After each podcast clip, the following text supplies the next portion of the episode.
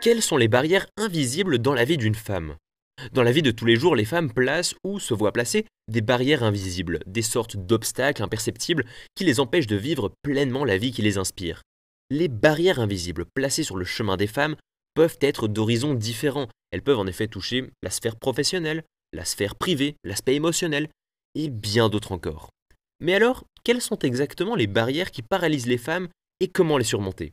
C'est ce que la Woman Mag va tenter de vous expliquer.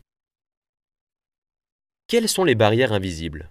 Les barrières invisibles sont des facteurs limitants qui englobent sept notions principales. La beauté, les émotions, les relations aux autres, la sexualité, les enfants, le travail et le bonheur. Si les hommes peuvent aussi rencontrer des difficultés sur ces aspects, on parle de barrières invisibles pour les femmes, car ces dernières donnent la plupart du temps lieu à des injonctions liées à la nature féminine. Ces injonctions pousse les femmes à endosser de très nombreuses responsabilités, parfois lourdes. Il s'agit d'être parfaites sur tous les plans. La société actuelle attend des femmes qu'elles assurent sur toutes ces notions sans faire de faux pas, au seul motif qu'elles sont des femmes. C'est autant de pression pour les femmes qui, de ce fait, oublient de vivre leur vie de sorte d'être heureuses tout simplement. En quoi impacte-t-elle la vie des femmes?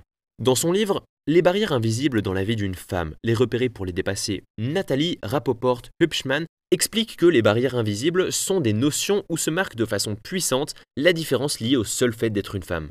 En effet, là où les barrières invisibles impactent fortement la vie des femmes, c'est qu'elles touchent à tous les niveaux, sociologiques, psychologiques et physiologiques.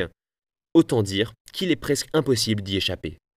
Face à ces barrières, les femmes ont toujours le besoin d'en faire plus, de donner plus, de prouver plus, parce qu'elles savent que l'on attend beaucoup d'elles.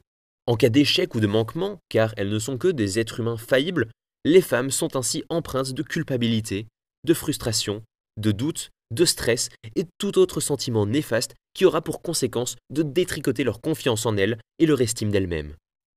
Comment s'en libérer? Se libérer des barrières invisibles, de ces facteurs limitants qui pèsent sur l'épanouissement et la progression des femmes au sein de la société, ne peut se faire sans une prise de conscience collective.